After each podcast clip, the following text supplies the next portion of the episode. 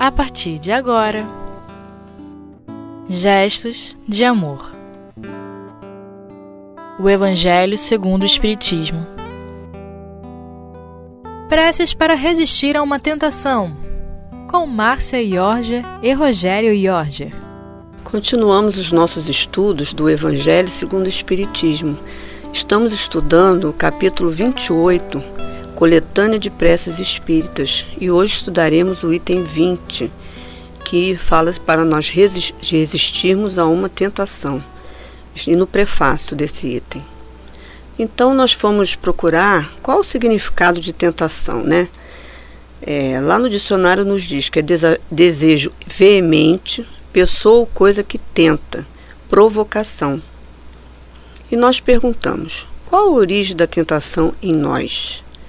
Diz-nos os Espíritos que uma das origens seria a nossa imperfeição, porque pelos nossos desejos ainda muito materializados, pela nossa rebeldia ainda aos desígnios de Deus, que sempre nos oferece aquilo que necessitamos, que sempre é para o nosso aperfeiçoamento moral e que, em nossa pouca visão como espíritos, muitas vezes não compreendemos que aquilo que queremos nos faria falir como espíritos, nos trazem dor e desajustes, para mais tarde termos que nos quitar com a lei.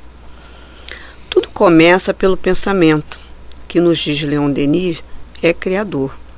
Conseguimos manter o nosso pensamento sempre elevado?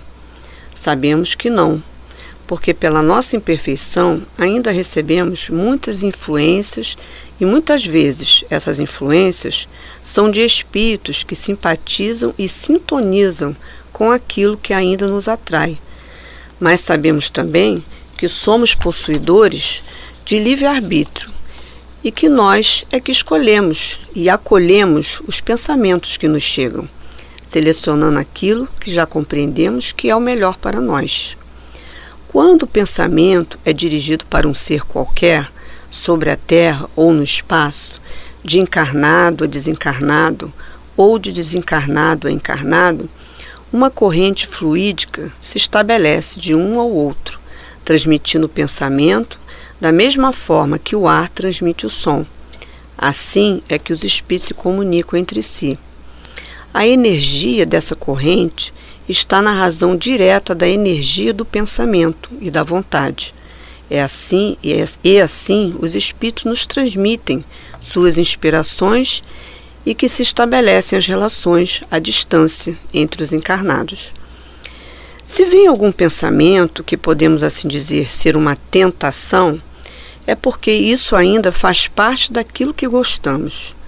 Quando é alguma coisa que não é boa e aderimos a essa ideia, podemos dizer que estamos sofrendo uma influência de algum espírito. Mas se estamos acolhendo essa influência, ainda é pelas nossas mais inclinações que precisamos vencer, o esforço que temos que fazer para lutar contra as nossas imperfeições. Quando conseguimos vencer essas imperfeições, não estaremos sujeitos às mais influências de qualquer espécie, porque estaremos na condição de ser inacessível a receber uma influência má.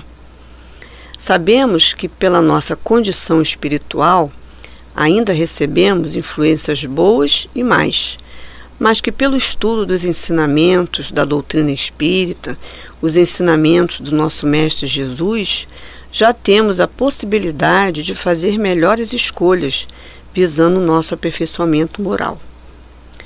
Quando nos surge um mau pensamento, somos sempre livres para ceder ou resistir a ele. É uma questão de escolha e de livre-arbítrio de nossa parte. Sabemos pela doutrina espírita que somos sempre amparados, auxiliados pelos nossos espíritos protetores, anjos da guarda que procuram, através da intuição, nos ajudar a fazer a melhor escolha para nós. Eles ficam aguardando que tomemos a melhor decisão e, quando ficamos em dúvida, hesitando em qual decisão tomar, é a voz interior que, através da consciência, nos estimula a fazer a melhor escolha. Através desses amigos queridos, sentimos a misericórdia de Deus, atuando para nos auxiliar nos momentos de fraqueza que ainda temos. Podemos perceber a atuação desses amigos em vários momentos da nossa vida, sempre com o propósito de auxiliar para que possamos escolher cada vez melhor as nossas atitudes, sentimentos e pensamentos. A base da verdadeira moral é a caridade, e podemos reconhecer um mau pensamento quando ele se afasta da caridade. Quando pensamos que temos mais capacidade que o outro, aí está embutido o orgulho, a vaidade, que são contrários à caridade. Quando não pensamos em ajudar ao próximo naquilo que muitas vezes temos condição de ajudar, estamos tendo egoísmo, que também é contrário à caridade. Quando fazemos algo que possa prejudicar o nosso irmão, estamos sendo contrário à caridade. A caridade nos dá a chave dos planos elevados. Devemos submeter todas as nossas ações à caridade, e assim nossa consciência nos impedirá de fazer o mal, fazendo com que pratiquemos o bem. Para poder fazer o bem, temos que ter a vontade. Para fazer o mal, muitas vezes Basta não fazer nada, ser indiferente. Não devemos esquecer o ensinamento de Jesus, que nos diz que devemos fazer aos outros o que desejamos que os outros nos façam. Leon Denis nos diz que tudo que o homem faz pelo seu irmão grava-se no grande livro fluídico, cujas páginas se desenrolam através do espaço, páginas luminosas onde se inscrevem nossos atos, nossos sentimentos, nossos pensamentos. Nossos pensamentos são paredes que nos limitam ou asas com que progredimos. Devemos pedir sempre a renovação dos valores íntimos, aproveitar as oportunidades recebidas do alto. Em nosso lar, os espíritos se comprometeram a não emitirem pensamentos contrários ao bem. Por isso, lá se sente as vibrações de paz. Compete a cada um de nós cultivar bons pensamentos, como lá, para que possamos sentir essas mesmas vibrações de paz, de harmonia e de equilíbrio. Somos o que pensamos se pensamos no bem, atraímos bons espíritos. Se no mal, atraímos espíritos inferiores. Pelos bons pensamentos, podemos receber sustentação e boas resoluções para vencer as dificuldades. Os espíritos, através do pensamento, nos dão sugestões para sairmos nós mesmos das dificuldades. Mais uma vez citaremos Leon Denis, que diz que cada alma traz em si sua claridade ou sua sombra, seu paraíso ou seu inferno. Mas lembremos-nos de que nada há irreparável. A situação atual do espírito inferior não é mais que um ponto quase imperceptível na imensidade de seus destinos.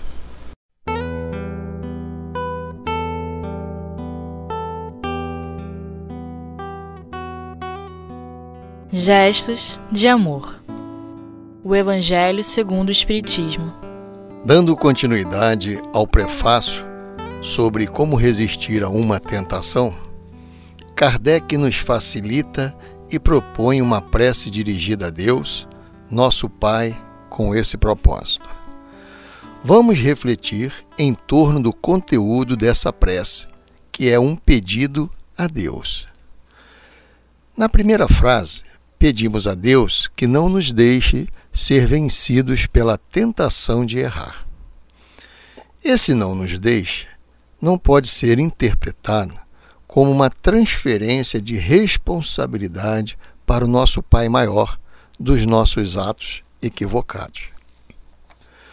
Como os Espíritos nos orientam nos estudos da codificação, e Kardec nos alerta no prefácio desse item, A origem desses nossos maus pensamentos está relacionada com a imperfeição de nossa alma ou de uma sintonia funesta gerada por nós mesmos. Esse não nos deixe é uma certeza que não somos de maneira alguma deixados na orfandade pelo nosso Pai, que Ele está permanentemente presente em nossas vidas. É a certeza que podemos confiar na Sua justiça, na Sua misericórdia, no seu amor. Mas a responsabilidade de não sermos vencidos pela imperfeição é inteiramente nossa. A interferência de Deus está nos instrumentos que Ele coloca à nossa disposição para que possamos buscar o melhor caminho que nos leve a sairmos vitoriosos das fraquezas oriundas dos nossos pensamentos. E um desses instrumentos é aquele que nos acompanha durante a nossa estada terrena, nosso anjo guardião que tem a companhia de outros espíritos benevolentes, nossos amigos espirituais, que vibram e se interessam pelo nosso progresso, para que saiamos vitoriosos da nossa jornada terrena. Cabe lembrar que Leão Denis, no livro Problema do Ser e do Destino, na terceira parte, As Potências da Alma, no capítulo 23, ele nos fala que o pensamento é Criador. A alma humana percorre seu caminho cercada de uma atmosfera brilhante ou turva, povoada pelas criações de seu pensamento. E complementa no capítulo seguinte a disciplina do pensamento e a reforma do caráter. Diz ele: o pensamento, dizíamos, é criador. Não atua somente em volta de nós, influenciando nossos semelhantes para o bem ou para o mal. Atua principalmente em nós. Geram nossas palavras, nossas ações e com ele construímos dia a dia o edifício grandioso ou miserável de nossa vida presente e futura. É a causa inicial de nossa elevação ou de nosso rebaixamento. O homem só é grande, só tem valor pelo seu pensamento. Por ele, suas obras irradiam e se perpetuam através dos séculos. E Leão Denis continua nos seus ensinamentos.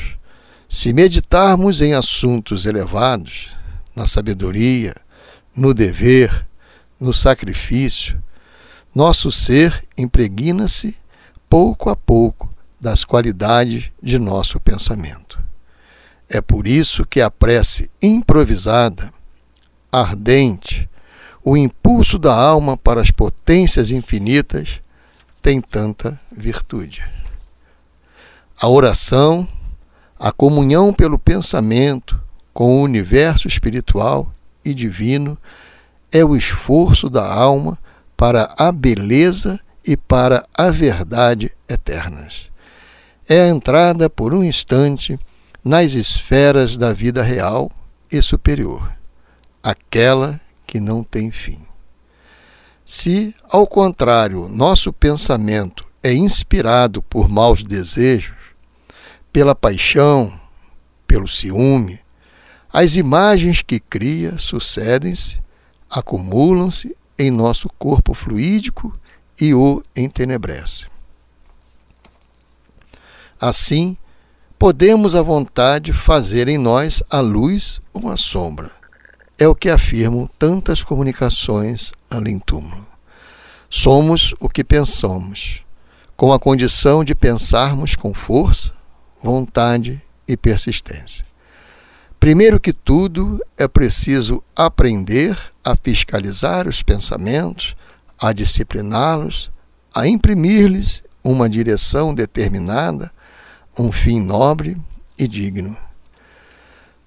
A fiscalização dos nossos pensamentos implica a fiscalização dos atos, porque se uns são bons, os outros se-lo-ão igualmente, e todo o nosso procedimento achar-se-á regulado por uma concatenação harmônica.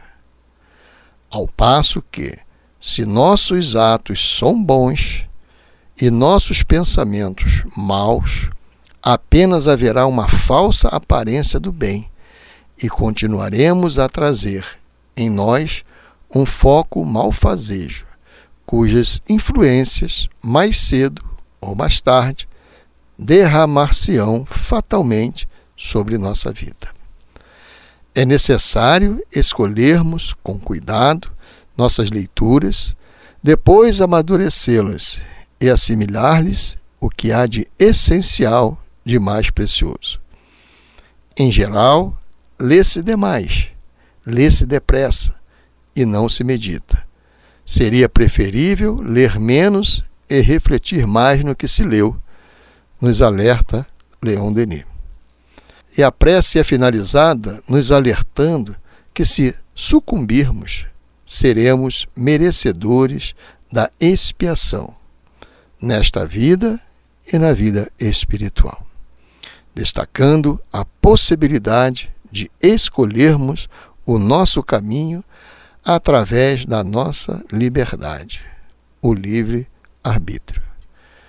E recorro a Leon Denis novamente, no capítulo 23 do mesmo livro acima citado, para refletirmos. O livre-arbítrio é a condição necessária da alma humana, que, sem ela, não poderia construir seu destino. A liberdade e a responsabilidade são correlativas no ser e aumentam com sua elevação. É a responsabilidade do homem que faz sua dignidade e moralidade. A noção de moralidade é inseparável da de liberdade. O livre-arbítrio é, pois, expansão da personalidade e da consciência. Para sermos livres, é necessário querer sê-lo e fazer esforço para vir a sê-lo. O homem está submetido aos impulsos de sua natureza, que o dominam e o obrigam a querer, a determinar-se num sentido, de preferência a outro. Logo, não é livre. O homem é o obreiro de sua libertação. Libertando-se das paixões e da ignorância, cada homem liberta seus semelhantes. E Kardec finaliza a prece: Porquanto eu sou livre para escolher. Façamos a nossa escolha. Muita paz.